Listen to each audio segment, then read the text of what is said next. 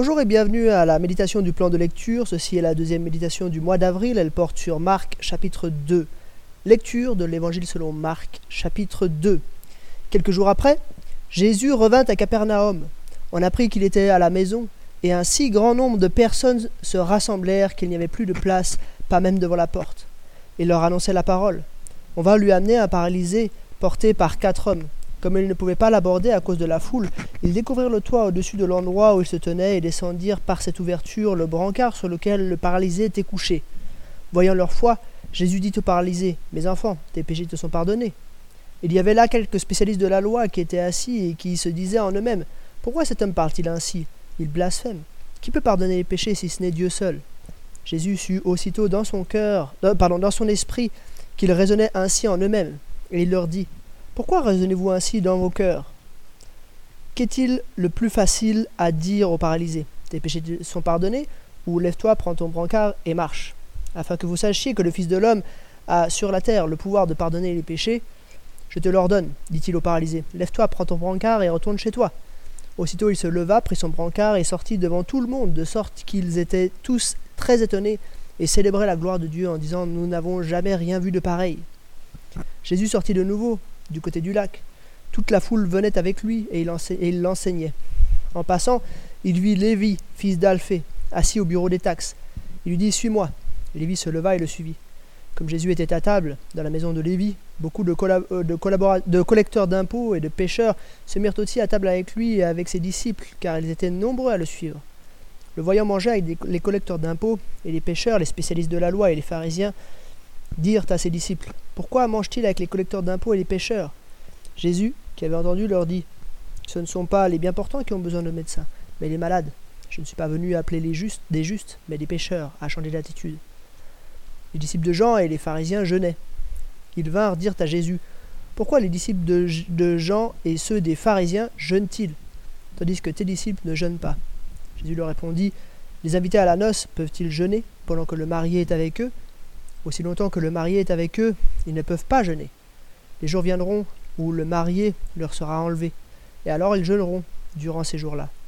Personne ne coud un morceau de tissu neuf sur un vieil habit, sinon la pièce neuve ajoutée arrache une partie du vieux, et la déchirure devient pire. Et personne ne met du vin nouveau dans de vieilles outres, sinon les outres éclatent, le vin coule, et les outres sont perdues mais il faut mettre le vin nouveau dans, dans les outres neuves. Le jour du sabbat, Jésus traversait des champs de blé. Tout en marchant, ses disciples se mirent à arracher des épis.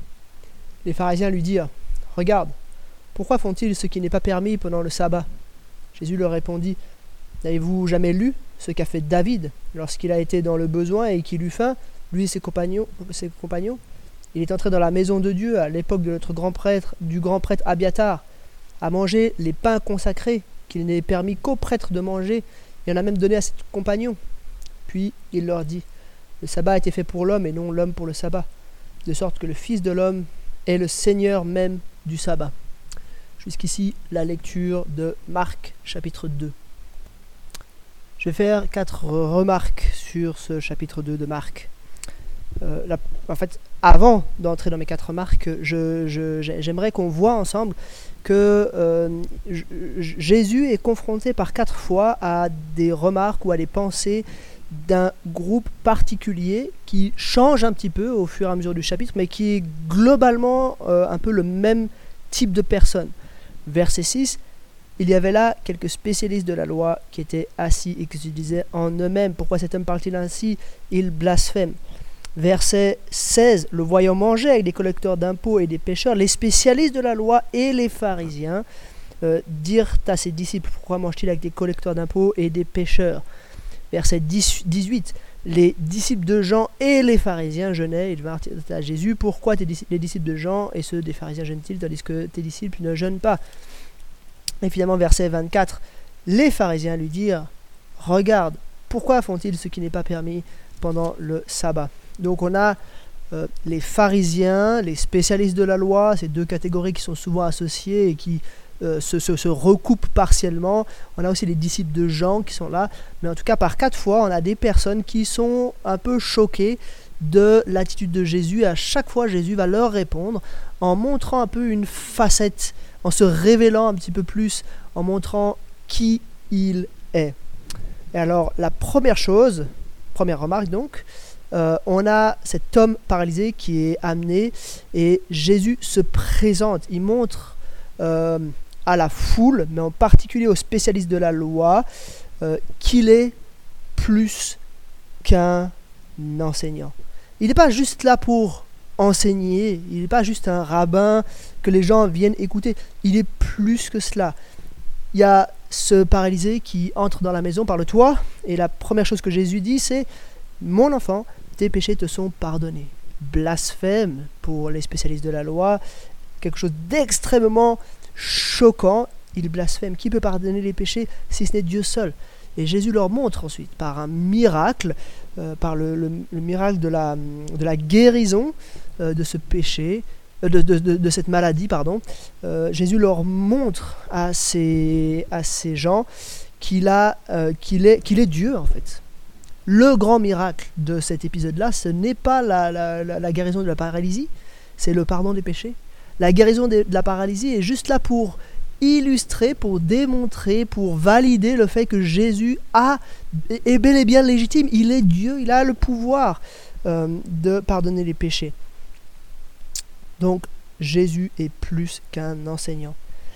Deuxième point, Jésus est plus qu'un prophète. Donc Jésus euh, prend un disciple avec lui, Lévi, fils d'Alphée au bureau des, taxes. Il lui dit Suis-moi, et Lévi devient un de ses disciples. Et puis ils vont chez Lévi euh, et ils mangent avec des collecteurs d'impôts et des pêcheurs. Donc euh, l'opposé des pharisiens et des spécialistes de la loi. Euh, et puis, donc ils vont demander, mais pourquoi est-ce que tu manges avec eux? Et Jésus leur dit, ce ne sont pas les bien portants, mais ce sont les, les, les malades qui ont besoin de médecins. Je ne suis pas venu appeler des justes, mais des pécheurs à changer d'attitude. Bien sûr, Jésus n'est pas en train de dire que les pharisiens, les spécialistes de la loi sont des justes. Il est en train de dire, c'est ceux qui se reconnaissent comme malades, ceux qui comprennent qu'ils sont malades pour lesquels il est venu. Donc Jésus a vraiment un rôle un peu prophétique, comme les prophètes de l'Ancien Testament qui ont fait qu'une chose, appeler le peuple à revenir à Dieu, appeler le peuple à revenir à Dieu. Et Jésus est venu pour ça. Je ne suis pas venu appeler les justes, mais des pécheurs à changer l'attitude. Il leur a dit, venez à Dieu. Il n'a pas fait que ça. Mais dans ce passage-là, euh, c'est vraiment sur ce point-là, Jésus est plus qu'un prophète. Donc Jésus est plus qu'un enseignant, on l'a vu. Ici, Jésus montre aux, spécialistes de la loi et aux pharisiens qu'il est plus qu'un prophète. Troisième point, il est plus qu'un autre prophète, mais pas n'importe lequel, il est plus même que Jean-Baptiste. Euh, parce que les disciples de Jean et les disciples des pharisiens jeûnent, alors que les disciples de Jésus ne jeûnent pas.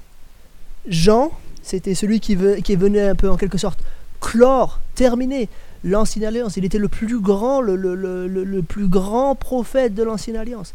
Mais Jésus est venu amener quelque chose de définitivement nouveau. Il est venu amener du neuf, ce vin nouveau qui doit rentrer dans de nouvelles outres. Et par conséquent, lui, il est se marier. Et le temps où il est là est tout à fait particulier. Donc Jésus n'abolit pas le jeûne, mais il dit, on, on est en train de vivre quelque chose de plus important que cela. Euh, on, est en train de vivre le passage de l'ancienne à la nouvelle alliance. Donc je suis plus que Jean, je suis plus que la nouvelle alliance, j'amène la nouveauté. C'est ça que Jésus dit. Donc il dit, je suis plus qu'un enseignant, je suis plus qu'un prophète, je suis plus que euh, le prophète Jean-Baptiste. Et puis, euh, troisième et dernière remarque, et là Jésus va très loin, il leur dit en fait je suis même plus que le roi David. Je suis le grand roi, le roi des rois, celui que vous attendez. Euh, et c'est dans le cadre d'un débat sur le, sur le sabbat où Jésus répond hein, c'est pas le sabbat qui a été fait pour l'homme, mais l'homme. Euh, euh, le, sabbat n'a pas été fait pour l'homme et non l'homme pour le sabbat. ça ne veut pas dire que le sabbat n'est pas quelque chose d'important. Ça ne veut pas dire que le sabbat n'est pas quelque chose qu'on devrait respecter. On pourrait discuter plus longuement de la question du sabbat mais ça, ça signifie simplement que il est lui plus que David lui-même. Il est lui plus que le sabbat. Il est le, point culminant, la grande charnière de l'histoire. Et il se dévoile là en quatre points aux pharisiens. Donc bien sûr, ça a dû faire réagir ces pharisiens ces et ces spécialistes de la loi euh, en disant, mais en fait, vous vous basez sur le passé, mais moi, je viens changer tout cela de manière radicale. Au passage, euh, un mot sur les pharisiens, on, a un peu cette tendance à beaucoup euh, blâmer les pharisiens, mais je pense qu'on est, un petit peu injuste avec les pharisiens. Les pharisiens, c'était des gens qui voulaient sincèrement plaire à Dieu. Il y avait sans doute de l'hypocrisie, mais en tout cas, le mouvement des pharisiens était un mouvement qui était euh, bon, en tout cas dans, ses origines, assez bon. C'était vraiment un, désir de, de, s'approcher de Dieu, d'obéir à Dieu. Il y avait eu vraiment un grand traumatisme avec l'exil, hein, les 70 années, les 70 années euh, passé en Babylonie, puis euh, sous l'empire, le retour sous l'empire médo-perse, euh, et tout d'un coup, en rentrant, le, peuple, enfin en tout cas dans les, dans les siècles qui se sont passés après cela, le peuple s'est dit plus jamais ça. Et puis on a vu ce mouvement des pharisiens venir en disant, nous on veut, vraiment tout faire pour être intègre, pour obéir à Dieu dans tous les domaines de notre vie. Et du coup, euh, on va se mettre des règles, on va se, se, mettre un petit peu un, code de conduite pour réussir cela. Alors, bien sûr, c'était faux. Euh, et Jésus a combattu cela. Mais dans un sens, euh, leur motivation, en tout cas une partie d'entre eux était bonne, il y a une partie d'entre eux qui sont tournés vers Jésus, et dans un sens, Jésus a eu beaucoup de, débats avec eux, probablement parce que finalement, c'était d'eux dont il était le plus le, le, plus proche. Même si son message est fondamentalement différent, euh, son message ressemblait quand même euh, plus au message des Sadducéens qu'à beaucoup d'autres messages qui avaient cours au premier siècle en Palestine. Donc voilà quelques remarques sur Marc chapitre 2 et je vous dis à demain pour un prochain épisode.